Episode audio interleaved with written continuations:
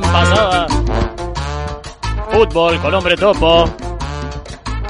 Y Juan Siet con el poema Titila, el hermoso poema. Seguimos aquí en el Caribe con Urbano, en el Cursi Club, aquí en Estudio Nuna. Y antes de presentar Néstor al entrevistado, al, próximo entrevistado, que es un escritor que no, no sé cuántos libros tiene, ya tiene un montón de libros, es un lujo que tiene este programa. Antes quiero que me ponga una música de zombies para presentar, porque esta música no sé si tiene tanto que ver con el entrevistado, Néstor. ¿Cómo no, señor? ¿Cómo no? A ver, póngame una música de zombies, a ver. No, Néstor, pero eso es una música de, de, Mirta, este es el programa de Mirta Legrand. Muertos vivos, ¿no me dijo? No, Néstor, vuélvame a la, a la cortina, por favor, Néstor. No, no, Néstor. Tenemos el placer de saludar a Luciano Saracino. ¿Estás del otro lado, Luciano? Un placer. Pero ¿cómo estás? Un placer es todo mío. ¿Cómo estás, Tony? ¿Todo bien? Muchísimas gracias, Luciano. Eh, la verdad que un placer. Y, lo que estamos hablando hoy es el tema de, los zombies y de los muertos vivientes y la labilidad, o sea, la, la posibilidad de utilizar a estos zombies como metáfora. Estamos hablando para las personas que están del otro lado, con un escritor que... ¿Cuántos libros tenés, Luciano, ya? Eh, cercanos a los 100. Este año cumplo los 100. 100 ah, Le podés poner unos aplausos, Néstor. Meta, acá, ¿Te parece poco? La primera vez que tenemos una persona que escriba 100 ¿Cómo hiciste, Luciano, para, para escribir 100 libros? Sé que algunos los que se escribiste con otras personas, también sé que escribiste guiones, sé que no solo hablas en, en, tus libros, en tus cuentos, en tus estudios de, de, zombies, sino de monstruos en general, de ciencia ficción. Contanos un poco cómo fue esa experiencia. Sí, mira, los libros los escribo solo, pero después tengo películas escribo a veces a cuatro manos con otros guionistas, eh, o cuando laburo para televisión, bueno, y cine, eso sí trabajo en equipo. Pero los libros sí, los laburo solo, em, y tengo, como decís vos, muchísimos libros de ensayos, de estudios sobre monstruos, mitos urbanos, eh, fantasmas en general, guías inclusive de viajero, donde me remito a los lugares extraños de América Latina, ¿no? Casas embrujadas, bosques con duendes, lagunas con hadas, ¿no? Eh, bueno, nada, todas las historias que la gente cuenta que son ciertas. ¿Y qué día hoy para hablar de, de muertos que no se van, ¿no? Hoy, hoy tenemos justamente uno.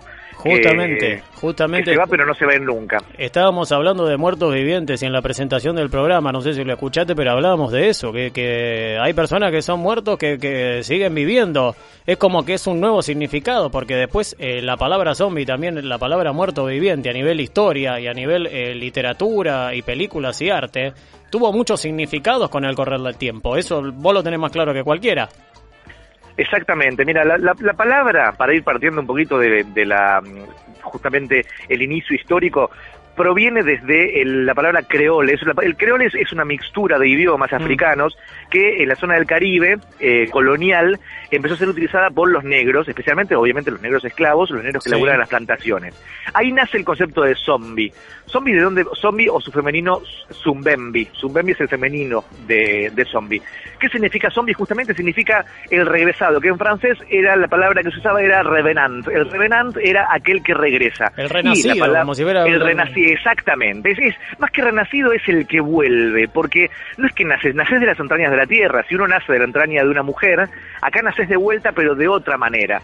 Bueno, ¿qué era un zombie? Un zombie es una entidad, es una entidad que vuelve de la muerte por instancia de una, em, un intermedio mágico. Hay un mago que se denomina el Bokor, el Bokor es el mago de la religión vudú, la religión vudú es esta que les contaba que funcionaba y que funciona muchísimo por supuesto todavía en el Caribe, que provenía de África y que es una mezcla de religiones, no solamente una, es una especie de cocoliche de diferentes religiones que formó una que se llama Judu o Vudú.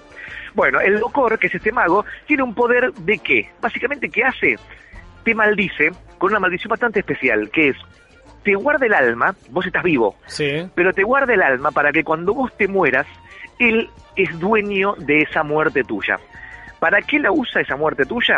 Para que vos después de muerto te despiertes y vayas a laburar incansablemente las plantaciones de azúcar, con lo cual, ¿para quién laburaban los bocores, estos magos de poder del vudú? Laburaban para los terratenientes blanquitos para los grandes, mucha plata. Para los grandes, como dice un amigo, no, ahora me junto un par de rubios para que, hagan un laburo de rubio, ¿viste? Todo lo Exactamente. Y de hecho la, la ASCO, la JASCO en realidad, que es la Haitian American, bueno, de los que plantaban sugar, ¿no? Con, Company, eh, laburaban con ma- mano de obra zombie. ¿Por qué laburaban por mano de con esto es, es- Está es anonadado, acá, lo- acá el operador Néstor, que, ta- que también es mago, aprovechamos para decir que es mago, está anonadado con lo que está contando Es Luciano. impresionante, no, es que es impresionante. ¿Por qué laburaban con mano de obra zombie? Eh, estamos hablando de principio de siglo, ¿no es cierto? 1900, o sea, no, no hace mucho, estamos hablando de hace un rato. Hay informes que mencionaban que la Jasco, que es la, como te decía, Haitian American Sugar Company, Sí. laburaban con mano de obra zombie. ¿Por qué? Porque el zombie es mucho más barato que inclusive un esclavo. Vos tenés obreros, abajo del obrero tenés el esclavo y abajo del esclavo Tenés el zombie. el zombie. Y el zombie se alimenta muy muy levemente, vos, vos le podés dar inclusive eh, el pan sin sal, porque al zombie no le podés dar de comer sal porque vuelve a su tumba.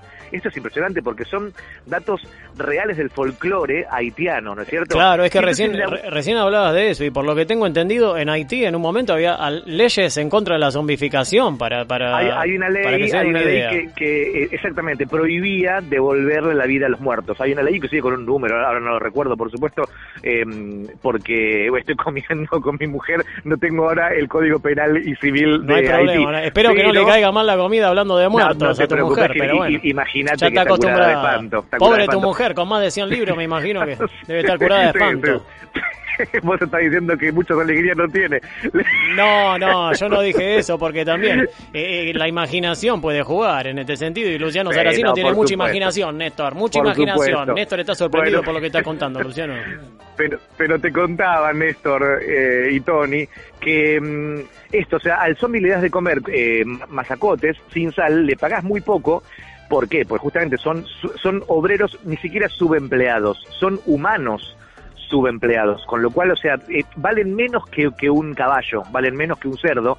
¿Por qué? Porque ya están muertos, tienen, tienen su, su eh, defunción firmada por un médico. ¿Qué pasaba con No, todo esto? Por eso, es, supuesto. eso es increíble. Aparte, siguiéndote, Luciano, lo que está diciendo, que es, es algo increíble, eh, cuando decís que son humanos subempleados, para mí ni siquiera ya son humanos como son catálogos, son subhumanos. Podemos decir lo que son subhumanos. subhumanos. Son humanos, ¿por qué? Porque están muertos, porque alguien les firmó. Pero ¿qué pasaba después? Obviamente estamos hablando de empresas multinacionales devastando países totalmente tercermundistas. Lo que sucedía básicamente era que eh, jugaban con la psiquis de personas tremendamente eh, creyentes y bueno, un médico afirmaba esto y la gente creía que había muerto y que había vuelto a la vida. Y en realidad lo que pasaba era que les habían dado un tipo de veneno que te deja casi muerto, te deja groggy, inclusive a veces te despertabas y tenías le- lesiones cerebrales. A vos te enterraban en un ataúd, vos no estabas muerto, pero te enterraban y te despertaban y vos creías de ahora en más que eras un zombie y te mandaban a trabajar esa- a esas plantaciones y vos laburabas hasta que te morías eh, Pensando que, estabas, pensando que estabas pensando que estabas muerto, porque además vos crees en eso. Lo mismo que pasa con, un- con una persona que está poseída por el demonio en, en la, en la religión católica. Sí. ¿Por qué cada poseído que existen, y son ciertos, y existen curas exorcistas, por qué todos son creyentes? Porque es parte del juego que uno compra cuando decide creer en algo. En Haití la gente cree en el zombie y cree fehacientemente en el zombie, como en Occidente la gente cree que puede un demonio eh, poseer a una muchacha y hacerla vomitar verde, ¿no? Eso es parte de las culturas y parte de las tradiciones. Los fantasmas creemos y queremos creer y no creemos y no queremos creer. Todo existe porque nada existe. Lo único que existe es lo que decidís creer. Y si decidís creer, fuiste, porque de ahora en más existe para siempre. Eso es el zombie. Es una existencia. En Haití y en muchos lugares de América Latina se convive con el zombie. En Dominicana, por ejemplo, que queda Sí. ahí pegadito a Haití, es la, es la otra parte Sí, de la sí. isla. En los hospitales, yo, yo tuve, el, el año pasado estuve en la Feria del Libro de, de Santo Domingo, y en los hospitales vos tenés la entrada, pero en la, en la puerta tenés magos, tenés brujos, vudú, bocores, como te decía, que por si falla el médico, ellos te curan y te reparten los volantes donde te explican claramente eso, de que la medicina tiene sus límites y en ese límite entran ellos. Ellos quienes son la magia, la magia que es otra creencia, como también es una creencia la medicina alopática. ¿Se entiende lo que digo? Es Sí, fascinante. sí, sí, sí, sí, sí, lo entiendo porque me imagino que eh, habrán curado a mucha gente también los magos. eh, eh, Cuando salían y, y ya los médicos no lo podían curar, lo iban a los magos, tal vez habrán curado a alguno, porque la fe Tal de verdad. habrán curado eh, alguno porque la fe te cura. Exactamente, como pasa con las imposiciones de manos, como pasa con los curanderos, como pasa... A ver, ¿cura realmente el curandero? No, cura el enfermo, por ahí, Uno o mismo, cura la uno mismo casualidad. energéticamente, para mí tiene que ver con eso.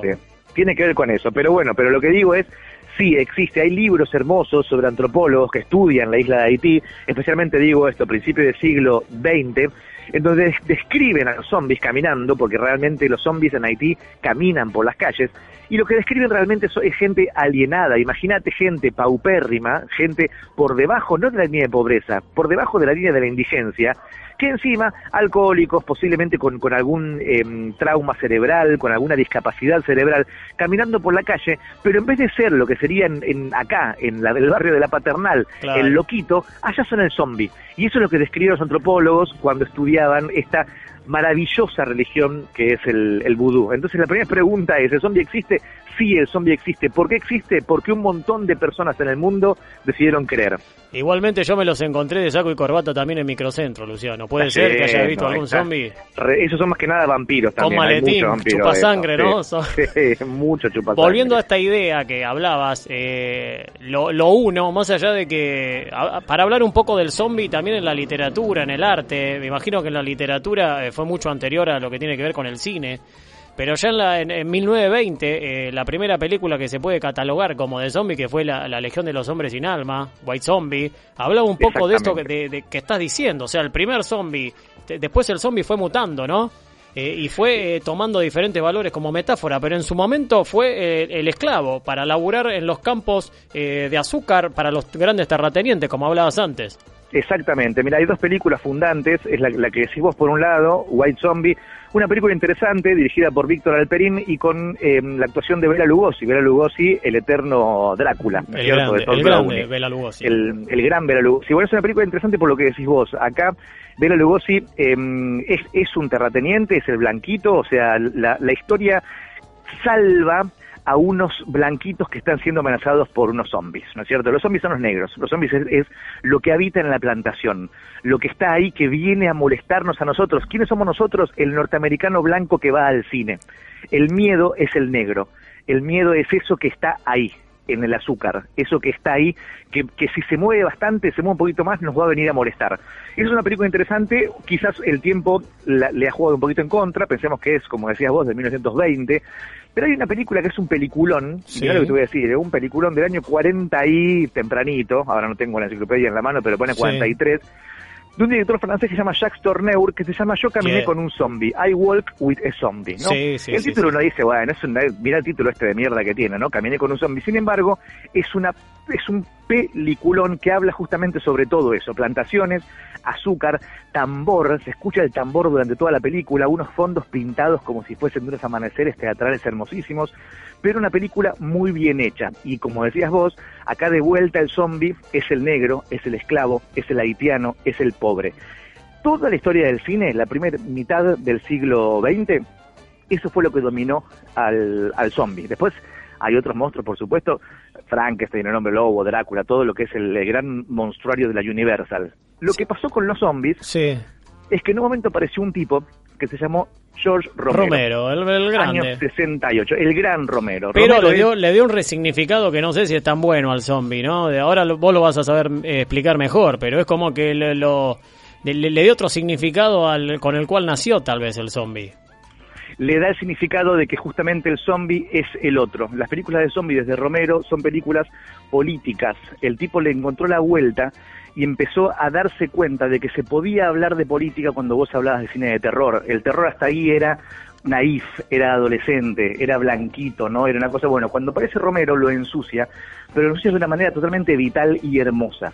El cine de terror desde Romero, como te decía, es político. Y acá el zombie son los otros es aquello que nos viene a morder, nos viene a romper, nos viene justamente a comer desde las entrañas. El zombie de Romero es un zombie que te devora las tripas.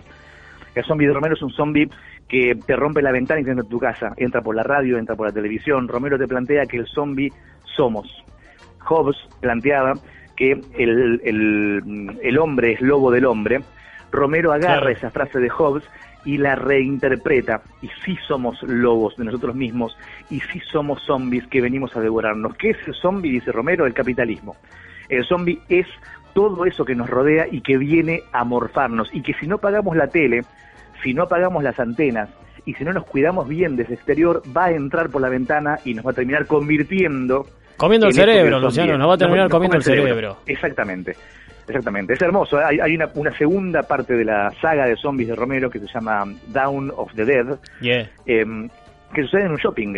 Eh, los, Sí, los sí. sobrevivientes de la pandemia van a un shopping y los zombies, por una especie de eco, de eco de su vida pasada, van al shopping a consumir cosas, ¿no? Agarran los changuitos, es como que recuerdan eso y el zombie hace lo que hacía durante su vida. Es hermosísimo. Como Romero metáfora, es- es- como metáfora es- de, la- de las personas que, que no piensan, pero eh, ¿por qué pensás, Luciano, que se mantuvo tanto el zombie? Porque en verdad el zombie, eh, recién explicaste al principio que existe, eh, o sea, está mate- materializado eh, físicamente el zombie desde Haití, lo que explicaste de la magia vudú, de, pero después, eh, ¿cómo se mantuvo hasta ahora y cómo fue mutando? El, el, el zombie de un principio caminaba lento, ahora vemos zombies que son velocistas directamente que van a y atacan al ser humano. En otro momento era diferente, fue como mutando un poco.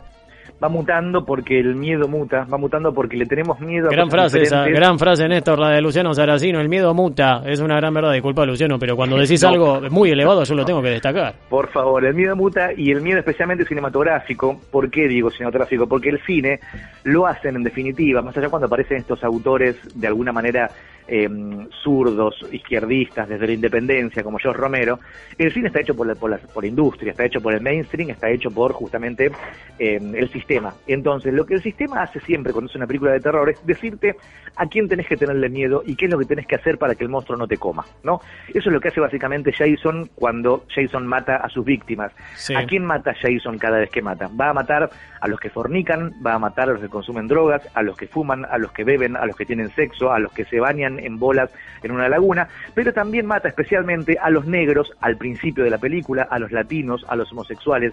A esos es a quien persigue Jason. Eso es lo que el sistema desde Hollywood nos explica a quienes, a nosotros, adolescentes, que vemos las películas de terror, porque ¿quién es el público natural de las películas de terror?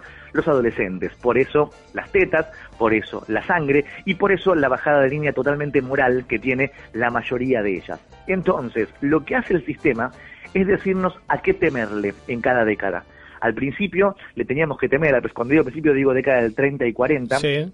le teníamos que temer al inmigrante que llegaba a Estados Unidos a, a robarle el trabajo al norteamericano medio. ¿Qué, ¿Qué películas usaron? Usaron películas tipo El Conde Drácula. ¿De dónde venía Drácula? De Europa del Este. Claro. Usaron películas del, del estilo zombies. ¿De dónde venían los zombies? Del Caribe. Eran negros. El hombre lobo, que provenía de los bosques franceses o alemanes. Ese era el miedo que existía en la década del 40. Ese miedo se cambia por otro miedo, que es el miedo a los marcianos. Aparecen las películas de marcianos de la década del 50, ¿no? Toda esta cuestión de la invasión extraterrestre. Y ¿Por después viene marcianos? Roswell también, que fue una gran película, me parece eso. ¿no? Fue una hermosa película que hicieron los gringos. Hermosísima. ¿Por qué le teníamos miedo a los marcianos? Porque Marte era rojo. ¿Qué pasaba en Estados Unidos en esa época? El macartismo, la Guerra Fría, Claro. el comunismo. Y la lucha por la llegada a la luna entre Rusia y Estados Unidos también, en la Guerra Fría. Otra bueno, gran todo película, eso, la de la luna. Grandísima, Claro. grandísima. Bueno, todo eso se, se traduce al miedo. Después empieza a pasar esto que te digo, el, el zombie empieza a cambiar de trajes una y otra vez, hasta que, hasta que llegan las Torres Gemelas, hasta que llegan la guerra de Irak, hasta que llega Afganistán, hasta que llega Bagdad, y el zombie empieza a aparecerse. ¿Se acuerdan el miedo? Hoy en día parece ridículo y parece muy lejano, pero teníamos miedo al antrax. Había algo en el aire que nos podía matar, había una guerra bacteriológica que podía convertirnos. El zombie en ese momento se convierte en ese enemigo de Estados Unidos, que era ese arrapado, ese hombre ve- vestido con sábanas que caminaba o lento o rápido, depende de la película, pero que era el otro al que había que destruir. ¿Cómo lo destruías con un tiro en la cabeza? O con una guerra en Medio Oriente, que es lo que básicamente se dedicaba a hacer Norteamérica, especialmente por esos años. El cine de terror nos explica cada momento de la historia. Decime qué película estás viendo y yo te voy a decir cuándo se filmó y por qué se filmó. ¿Por qué en los 90 había tantas películas de Drácula, de vampiros? Porque había una enfermedad que callejeaba por las venas de la gente, que se llamaba el SIDA, y la gente tenía que tenerle miedo especialmente a qué? A la sangre, A la sangre. que se transmitía por la sangre. Por eso los vampiros de los 90. Y por eso, por la guerra del 2001 para- en adelante, los zombies de los 2000.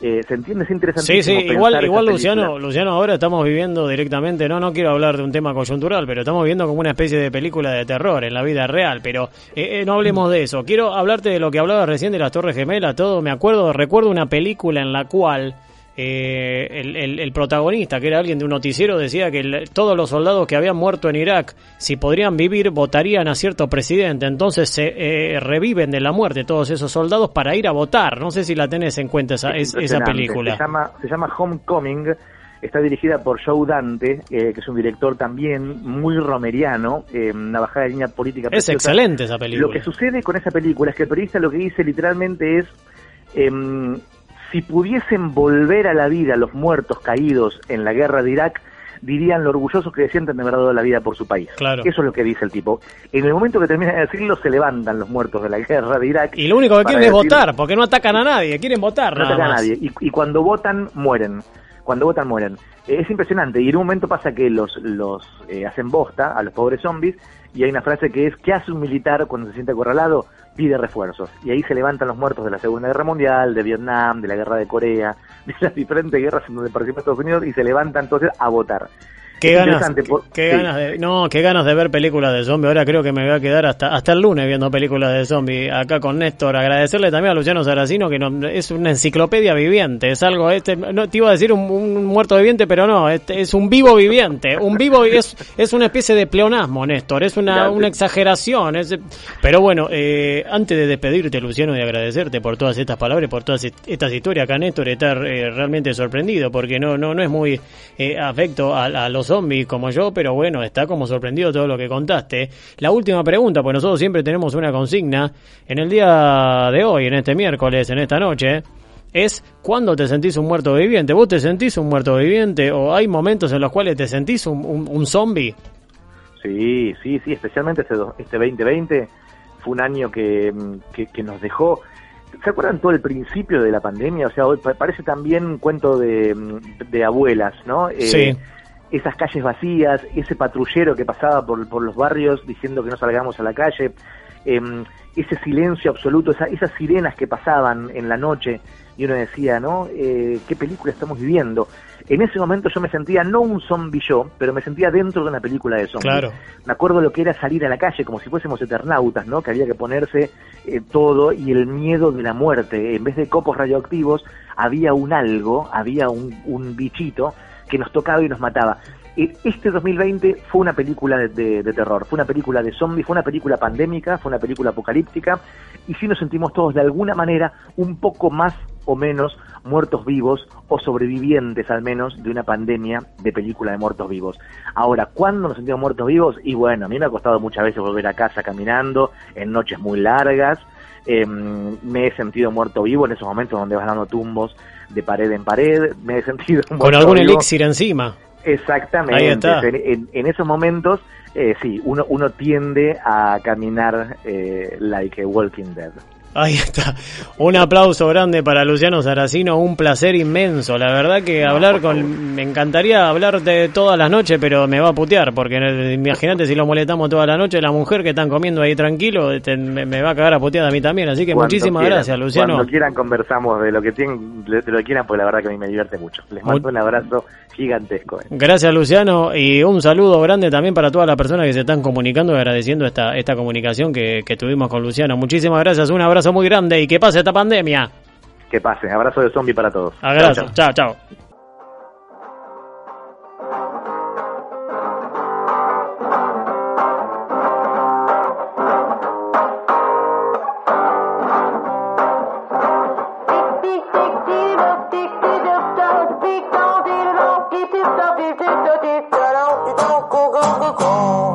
Mi primer alimento fue leche materna, me enchufaron Squeak como cosa buena. Yogures petit, me compraba mi abuela. Serenito, Jimmy, postrecitos de mierda. McDonald's, Burger King, chatarra por las venas. Recuerdo Pampernick con sus puertas abiertas, ofreciéndome a mi cajitas y sorpresas. Yo ya al fin comprendí que su comida pesta. Chicle para masticar y arruinarme las muelas. Bebida oscurita con su roja etiqueta. Queriéndome engañar de ofertas navideñas. Ya no te compro más tus anuncios, mi ofensa. Hoy día puedes comprar arroz, trigo y lenteja. Hay verdura granel de transgénicas huertas. Te sugiero también del agua estés alerta y comienza a poner en tus frascos reservas rebobinando atrás. Hombre de las cavernas no bebían champán ni cuidaban sus prendas, poco eran de hablar. Y asombrados de estrellas tocaban música con rabitas y piedras. Creo que hay que volver a las antiguas eras de muerte natural, sin remedio ni queja. Y ojalá que mañana cuando amanezca me coma un dinosaurio y se acabe mi pena.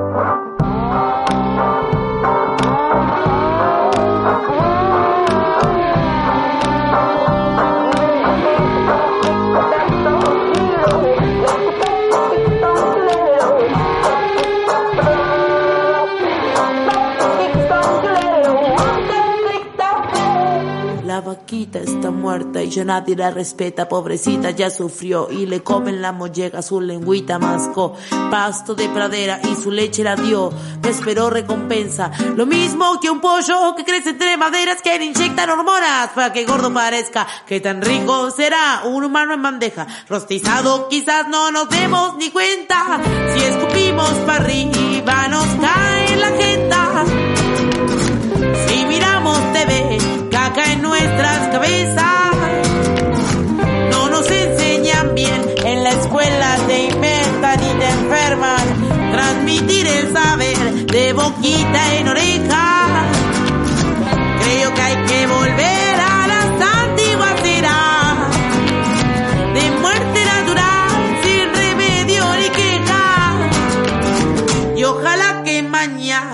cuando amanezca me coma un dinosaurio y se acabe mi pena. Mientras los días van con una Mariana tragada, sin repetir y sin soplar, comienzo esta nueva etapa, tal como en su momento anuncié. Me escapo siempre y no me vendo. Como maga por tirante, para los festejos me presento. Si yo escapo, encontrame. Soy Ale. Juntale. Seguimos aquí en el Caribe con Urbano en Estudio Nula en el Cursi Club. Recién hablamos con Luciano Saracino, la verdad que una enciclopedia viviente, Néstor, todo lo que dijo sobre los zombies, zombificación, sobre la magia vudú, sobre la película, el arte. Increíble eso de Haití, ¿eh? Y para seguir con este camino estamos hablando con, Berta Muniz, que es un exponente un poco del género, porque es un pionero del cine independiente, del cine de terror, del cine también de zombies, guionista, actor. Berta, ¿me estás escuchando? Fuerte y claro, ¿cómo va? Me, gust- me gusta eso de fuerte y me hace acordar a cuando, cuando hice el servicio militar. Berta, ¿cómo estás? Eh, primero saludarte y después eh, agradecerte. Estás en comunicación, gente del oeste, Néstor. Estamos aquí en el Caribe con Urbano, así que eh, me espero que se sienta cómodo, Berta. ¿Se dice viviendo en el oeste? Eh, así es, sí, sí, sí, sí, sigo viviendo acá en, el- en la República Separatista de Aedo. Ahí está, en la República Separatista de Aedo. Es, eh, ¿Hay muchos zombies por Aedo últimamente? ¿Estás viendo muchos zombies? Lamentablemente con esto de la pandemia se multiplicaron. sí. Se multiplicaron los zombies. Se multiplicaron Sí. los zombies.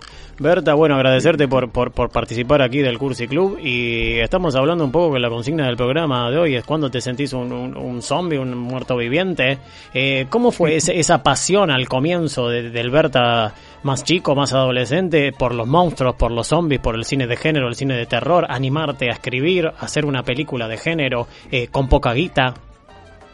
Eh, uf, bueno, eh, a ver, ¿cómo fue animarnos a- al cine de género? Digamos, habría que decir que en un principio fue medio de casualidad eh, el acercamiento a las películas de zombies y a las películas de terror y género, ciencia ficción, terror.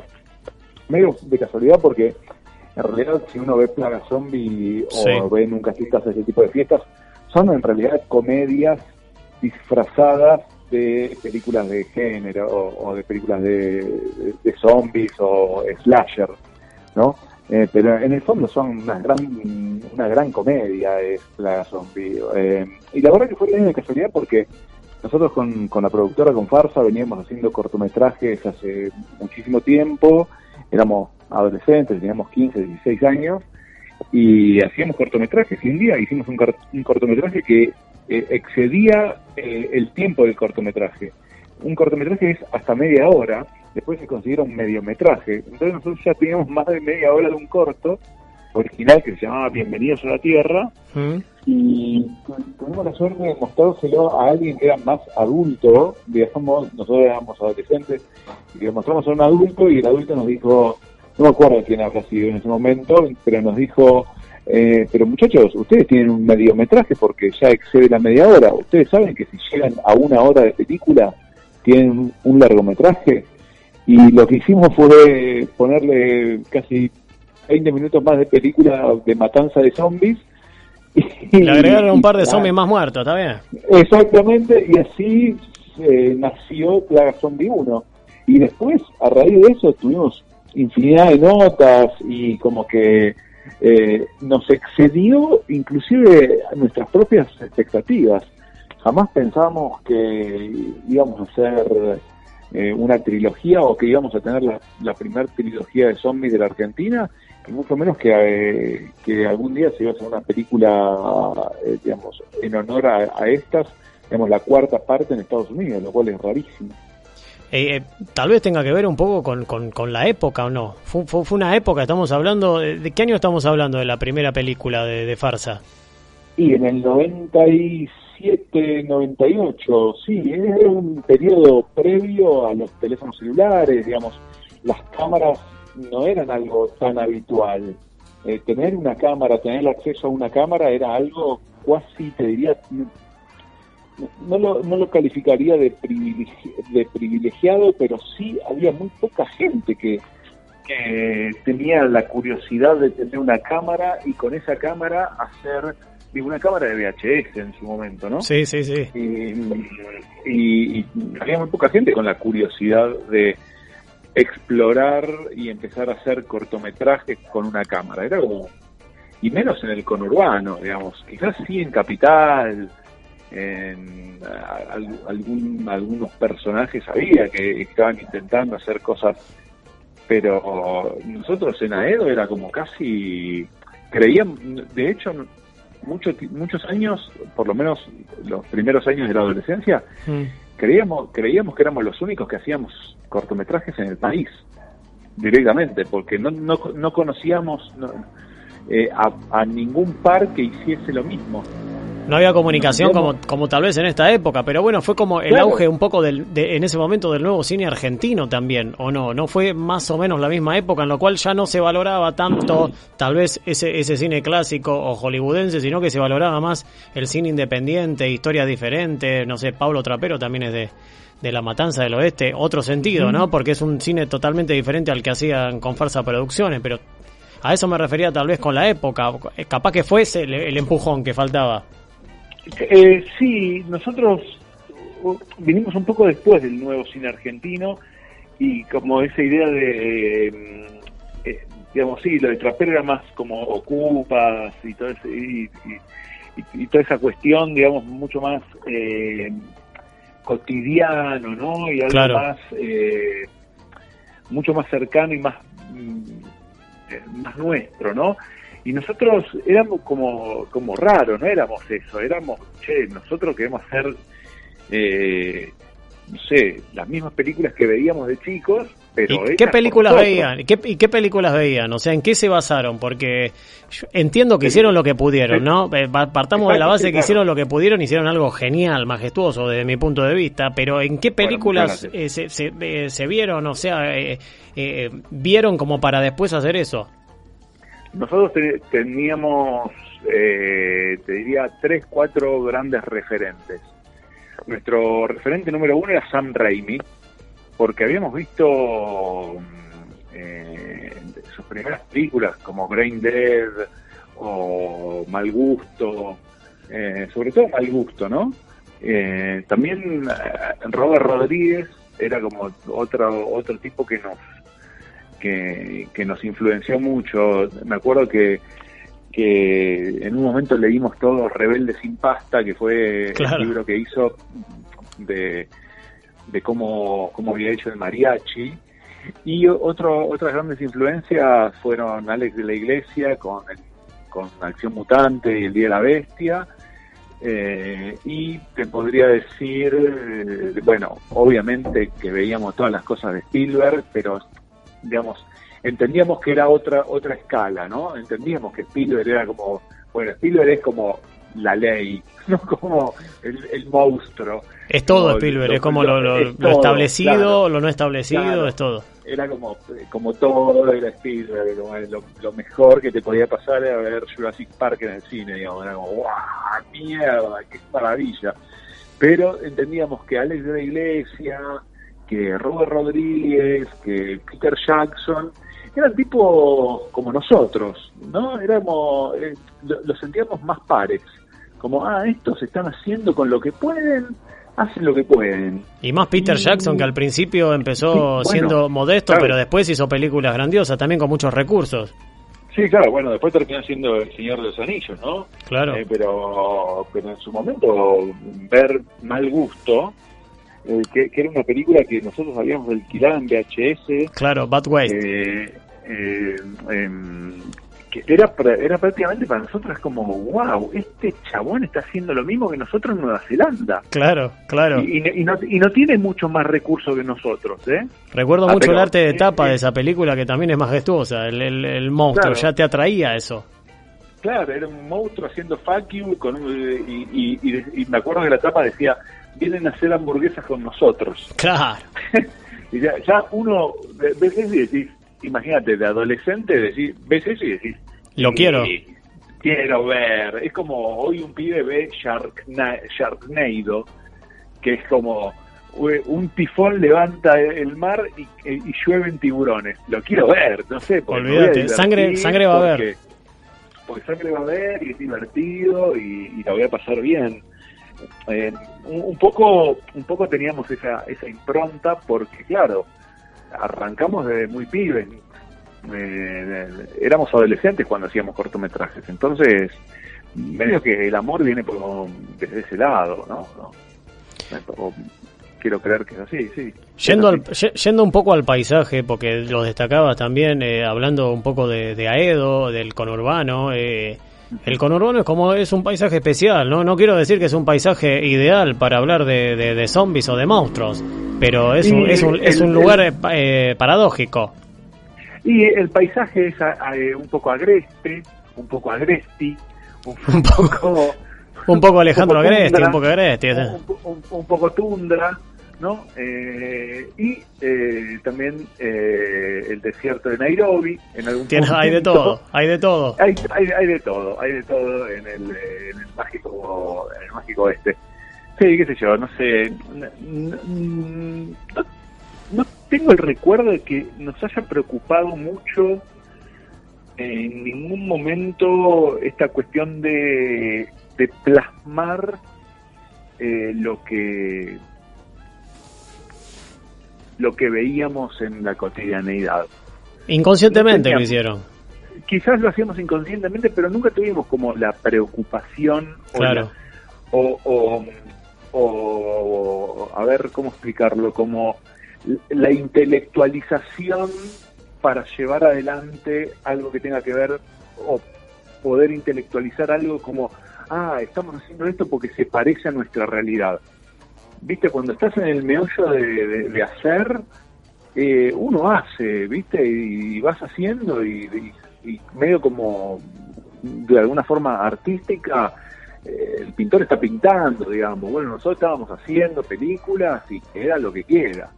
Eh, si, si alguien ve, no sé, que en los zombies está el trasfondo del conurbano bonaerense, bueno, lo, puede ver también eso, no está negado, pero no sé si fue la intención de hacerlo así.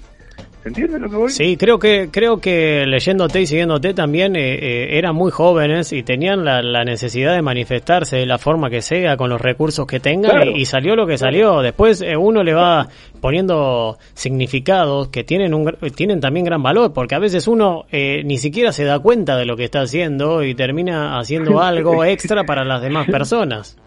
es que es así, sin ningún lugar a dudas. Uno, eh, digamos, uno va haciendo y después te das cuenta que, ah, mirá, hice esto, ah, mirá qué loco. La verdad que no me había dado cuenta, pero bueno.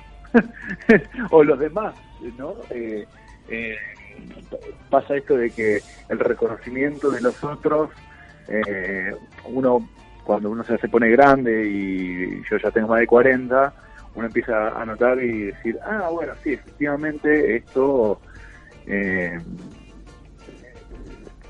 eh, repercutió en mucha gente o, entiendo lo, la, la repercusión que puede generar y soy consciente de eso ahora, digamos, pero pasaron 20 años de plazo, ¿no? 20 años pasaron, Néstor, estoy acá con mi operador también que es del oeste y vive en zonas que algunos pueden llegar a identificar con eh, hordas zombies, pero bueno, no hablemos de esto, Néstor, estamos hablando acá con Berta Muniz, para todas las personas que están del otro lado, están mandando mensajes, agradecerles aquí en Estudio Nuna, en el Cursi Club. Berta, nosotros todos los miércoles tenemos una consigna, en este caso es cuando te sentís zombie, cuando te sentís una especie de muerto vivo, ¿te pasa seguido que te sentís un muerto vivo? Básicamente todos los días. ¿Todos los días? no, no, no, Berta. Todos los días. Si sos una persona activa, llena de ideas, guionista, actor, teatro, cine, no me digas eso. Bueno, pero viste como somos la, sensibilidad artística, es como uno se siente que nunca es suficiente, ¿no? Como, uy, no, uno siempre está con, viendo la lamentación en algún punto y diciendo, oh, todo lo que falta y todo lo que no hice y debería hacer esto y debería hacer lo otro, pero bueno, no sé si me, a ver, igual si me preguntás a ver cuándo me sentí un muerto vivo, sí. A ver, tengo que pensarlo, ¿eh? Pero Pensá lo que yo voy, yo voy diciendo cosas en el aire, así vos podés pensar. Por ejemplo, Néstor, Néstor en este momento se está sintiendo un muerto vivo. Él, él eh, tiene, para que te des una idea, tiene muchos colgantes en el cuello. Vos pensás, Berta, eh, yo estoy tirando. eh, tiene, tiene algunas piedras, tiene, eh, tenés, eh, ¿qué piedras tenés, Néstor? Espero que no sea una piedra de un paraguayo, de marihuana, no. Pero tiene, tenés una especie de concha y tenés una especie de la parte de arriba de una concha, me imagino. de Puerto López, bien. Que de Puerto López, Ecuador. Berta lo conoce, Berta estuvo filmando. Eh, en Puerto López, eh, Holocausto Zombie en Puerto López, donde unos pescadores estaban pescando y de golpe había un pescado que era radioactivo y convertía a la gente en zombie, la gente se abrió un quilombo y mataba a toda la persona. Bueno, estamos... Eh, muchas veces cuando dijiste la palabra concha se me a ver. se me, se me iluminó se me iluminó algo se me iluminó algo y es como más de una vez me he sentido bueno que, que un poco culero lo que voy a decir no decir lo que quieras Berta que este programa es libre podés decir lo que quieras en algún en algún momento ante ante alguna concha me he sentido un poco muerto vivo. ¿Concha marina o estás hablando de alguna concha humana?